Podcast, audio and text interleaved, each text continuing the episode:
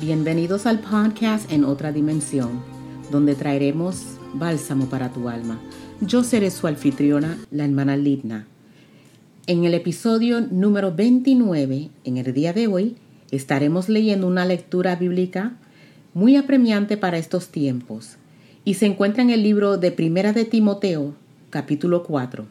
Y leemos la palabra del Señor en el nombre del Padre, del Hijo y del Espíritu Santo.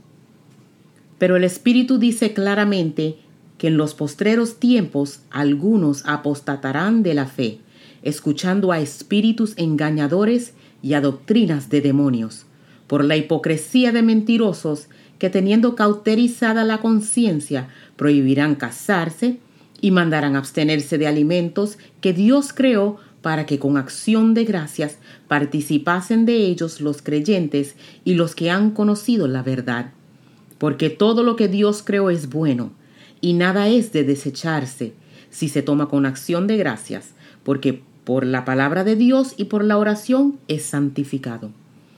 Si esto enseñas a los hermanos, serás buen ministro de Jesucristo, nutrido con las palabras de la fe y de la buena doctrina que has seguido. Desecha las fábulas profanas y de viejas. Ejercítate para la piedad porque el ejercicio corporal para poco es provechoso, pero la piedad para todo aprovecha, pues tiene promesa de esa vida presente y de la venidera. Palabra fiel es esta, y digna de ser recibida por todos, que por esto mismo trabajamos y sufrimos aprobios, porque esperamos en el Dios viviente, que es el Salvador de todos los hombres, mayormente de los que creen. Esto manda y enseña. Ninguno tenga en poco tu juventud, sino sé ejemplo de los creyentes en palabra, conducta, amor, espíritu, fe y pureza.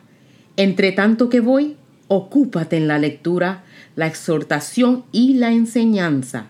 No descuides el don que hay en ti, que te fue dado mediante profecía con la imposición de las manos del presbiterio.